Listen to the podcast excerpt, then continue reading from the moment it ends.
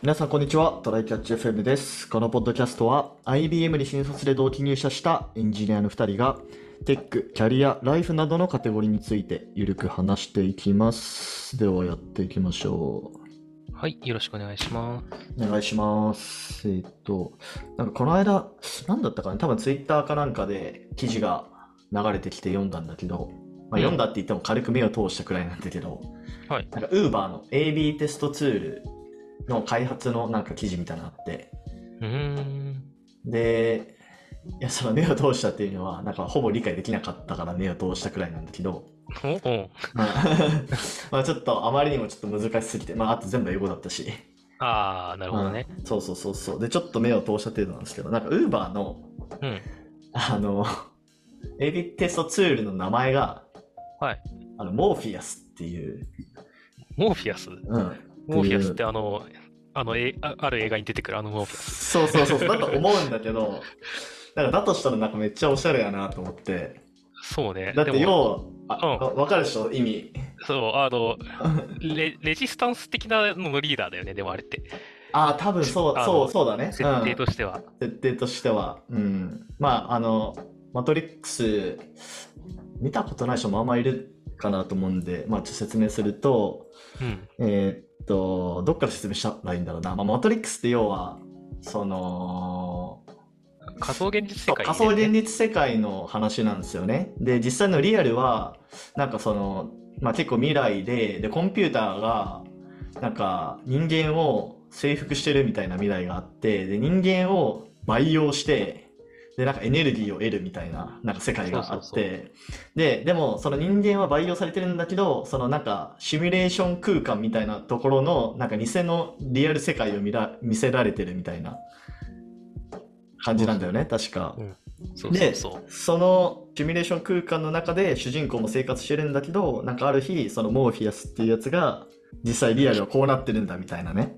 そう、機械から、あの、解放、解放するんだ人を、みたいなことを言って、そうそうそうそうそう。レジスタンスみたいなことをやってる奴らに誘われて、うん。あの、あそそれの救世、その世界の救世主的な、もうなそうそうだね。そのシミュレーション世界だから、あの、うん。特別な、なんだろうな、あれちょっともう忘れちゃったんだけど、あの、なんなんかある程度、ある才能みたいなのを持ってる人で、かつ、ちゃんと、もうシミュレーション空間だから思い込めば何でもできるみたいな何かがあるらしくて、そうそうそうそ主人公はもう本当に、ちゃんと、ちゃんと信じきれたら何でもできるみたいな力を持ってるから、そうあの、そこに誘われて、あの、コンピューター側のやつらと仮想空間で戦うよみたいな話う。で、みたいなんだけど、な感じなんだけど、えっと、そのモーフィアスっていうやつが、その、なんだろうな、その主人公に、こう、接触して、えっと、その時のちょっとその、なんだろう、名言的なやつで、なんかその薬を2つ出されるんだよね。赤と青だっけ、赤と青だっけ？忘れたけど。確か赤と赤な。そうそうそうそう。それで、だからこの片方飲んだら、まあその、シミュレーション世界で、まあ何も、なんか今言ったことは忘れて今後も生きていくみたいな。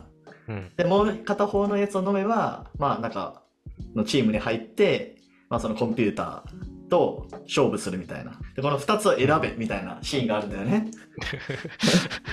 あ二つの中から、そう、二つの中一つを選べっていうシーンがあって、それを言うのがモーフィアスっていうやつなんですよね。はいはいはい。うん、だからそれを AB テストツールの名前に持ってくるのめっちゃおもろいなと思って。なるほどね。うん、なんか、そういう名前考えるとき楽しいやろな。そうだね。え、それは、ウーバーのって言ってたけど、なんか、ウーバーのん社内で使われてるテストツーそう、ル。社内ツールってことでしょうね、多分。うん。うーん。じゃあもう好きな名前付け放題やな。いや、なんかね、結構やっぱ、こう、名前つけるのってちょっと面白いですよね。ふざけれるから。そうなんだよね。なんかのキャラの名前だったり、食べ物だったり、神様だったり、何でもありだからな。そうそうそうそう。まあね、コスタもなんか会社でなんかそういう社内ツールとか名前ついてたりするの？なんか、あの、環境ごとに名前がついてたりするね。あ、そうなんだ。なるほどね。ちょっと、うちは神様ベースかな。はいはい。神様あるよな。うん。そうそうそう。俺のねギ、リシャ神話とかね。俺のね、副業をやってる先の、うん。あの、スプリントの名前がポケモンの英語名とかだったりね。ポケモンの英語名パッと言われてもわからんよな、あんまり。まあわからんけど、でもちょっとなんかかっこいいんですよね。なんか、わからんから。で もなんかジジラーチとかね、なんかありましたジラーチはそのままなんだ。あジラーチとかそのままだったかな。うん、まあそんな感じでした。はい。っていう雑談でした。はい。はい。えーっと、じゃあ本題にちょっと入りたいんですが、はい。えーっと、これ何の話なんだろうな。なんかあの、僕が思う優秀な人の定義みたいなのが、まあちょっとありまして、ほうん。まあなんか、よく、なんか強強エンジニアとかって言うじゃないですか。う。言いますねうん。ツイッターとかでね。まあ、どっち、そのエンジニアのこう、強強エンジニアの定義っていうよりかは、まあ、その、もっと汎用的なうん。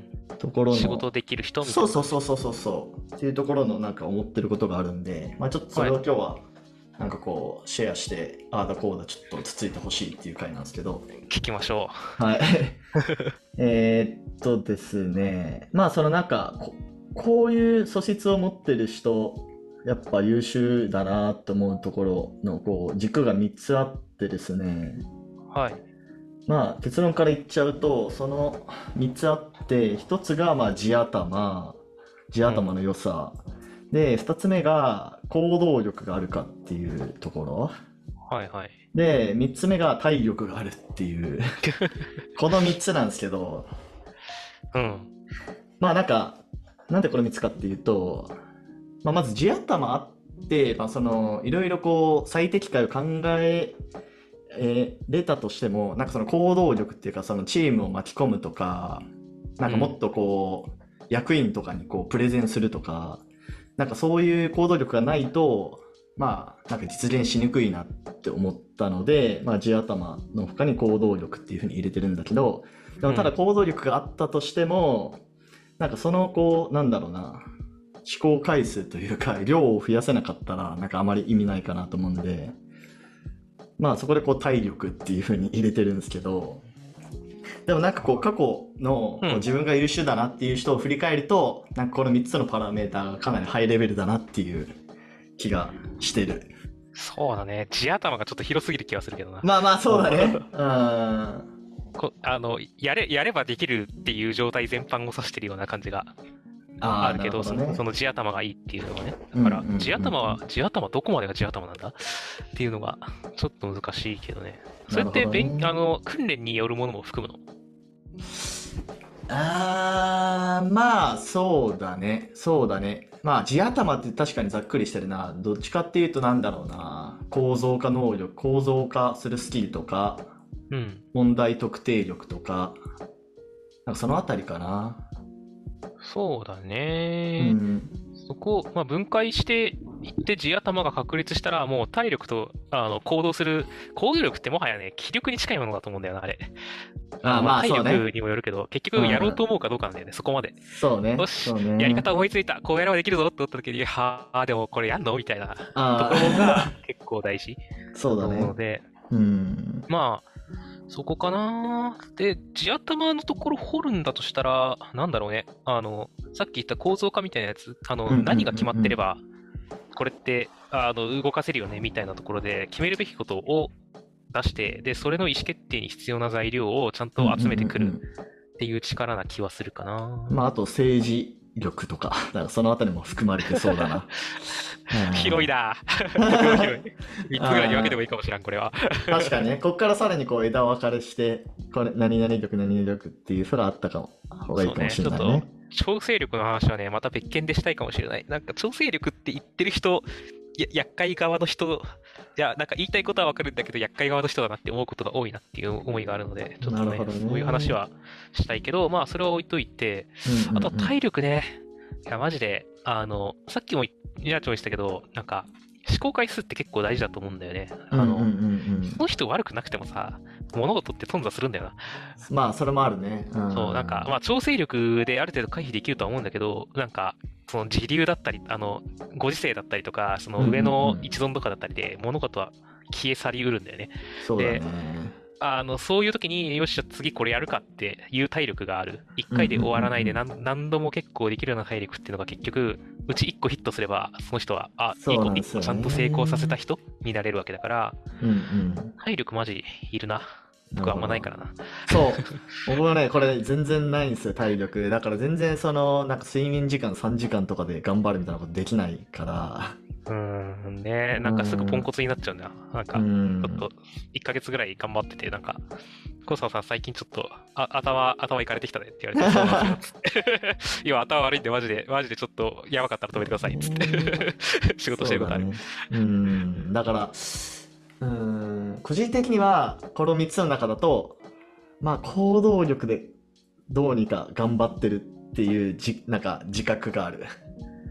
どっちかっていうとまあなんか人がやらなそうなことをやって耐えるみたいな感じ。例えばなんだろうな。えーまあ前もちょっとポッドキャストで言ったかもしれないけどなんか IBM にいた時になんか最初の配属ガチャでまあ思うようなところに行けなくてなんか社内の全く知らない人に DM してプロジェクト紹介してもらってそこに移るとかね。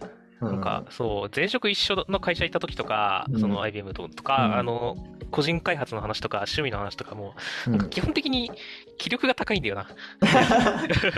なんか、おうおうすごいな、なんか、いそろんなものに対するやる気が。そう,、うん、そう、なんか、ちゃんとそれをや、なんか、これをやろうっていう気力がいろんなものに対して、ちゃんと湧いてるのがすごいなと思ってて、もう僕はすごいほどほどなので、なんか、僕もちょっと、その、プロジェクトをそろそろ移らないとまずいな、ここはって思った時に、なんか、もうそれを成功させてた宮地がいたから、宮地のとこの PM につないでもらうとか、そのぐらいまでだったもんね。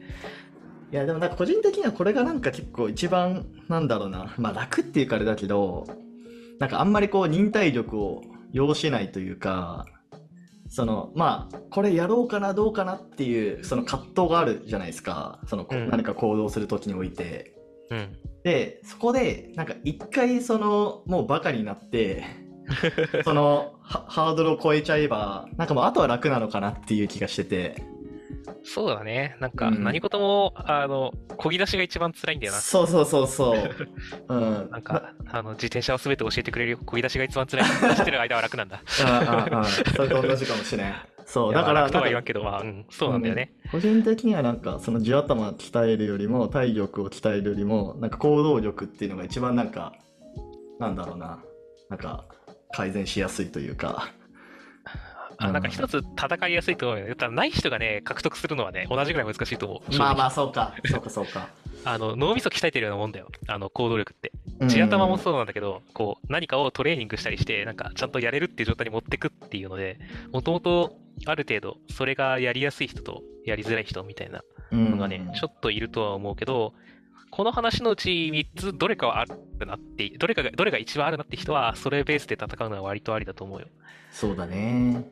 で、どれでも無理なんだったら、でも確かに宮地が言う通り、行動力が一番、あの、んなんかもう、即上がるかもしれない。そうだね。うんうんうんうん。あの、物理的に無理じゃないっていうか、あの、なんだろうな、地頭の部分って多分考えてもさ、え、わからんってなったらやりようがないじゃん。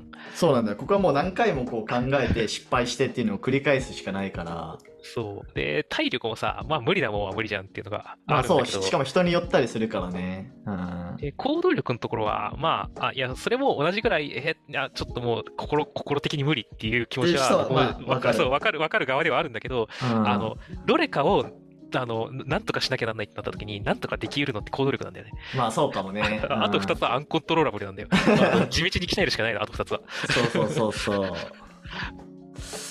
まあだからなんか、うん。まあ一つこの3つの軸で考えると、まあなんか自分がどういうところで突破すべきなのかっていうのが、まあ見えてくるのかなっていう気がしてますね。そうだね。スタート地点でどこからど強みとして始めようみたいなのね、ありだと思うし、逆にどこが弱いから、そこは最低限まで持ってこうっていうのを考えるときにもありだと思うよね。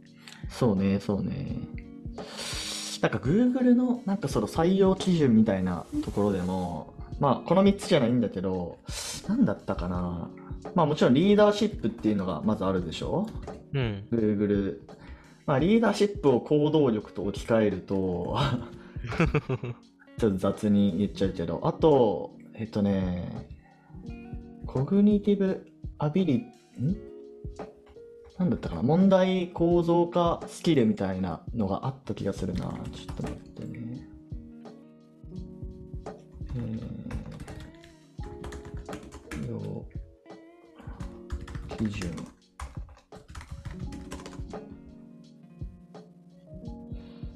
うーティブ。これは Google が公式で出してるやつなの？そうそうそうそう。 General Cognitive Ability かな。GCA ってなんか呼ばれてるんだけど、うん。なんかこれが多分いわゆる、えーっと、あ、ここに内訳あるわ。自己コントロール能力、問題解決能力、計画性、抽象的解釈、複雑なことへの理解力、学習能力。ああ、この辺りだわ。俺がイメージしてたのは。その地頭として。うん。細分化ができそうですね。そうですね。うん、まあだからちょっとこの2つはね、確かにここに近いかも。Google でいう、 General Cognitive Ability とリーダーシップに。うん。これにちょっと体力を付け加えてるみたいな感じだな。まあ Google だとさ、採用基準で、それプラスなんか、 Goo、Googleyness っていうなんか Google らしさみたいなやつがあったりするけど、まあなんかでかいとか、なでかいとこに限らずか、そういうこと言い出すからな。そういうのはまあ、そうそうそうそうほどほどでいいよ。共感できたらしたらいいし、共感できなかったら、そっかっていう時はいいんだよ。そうですね。うん。まあ、そうですね。っていう、まあちょっと今回僕が、あのーなんとなく思ってるそういう優秀な人の定義なんですけど、そういうところからね、話はどんどん広がるからね、なんか。いろんな人とこういう話をすると、それぞれのが見えていいですよね。タイプも見えるし。と、皆さんの思う優秀な人の定義ってちょっとどういうなのかもちょっと教えてほしいですね。ツイッターとかでコメントいただけると嬉しいです。はい。よろしくお願いします。じゃあ終わりましょうか。はい。はい。ではこんな感じですね。週2回のペースで、えー配信しているので、Apple Podcast もしくは Spotify でお聞きの方はぜひ、えーフォローと、あとレビュー、えーの方をお願いします。えーでは今回も聞いていただきありがとうございました。ありがとうございました。またね。「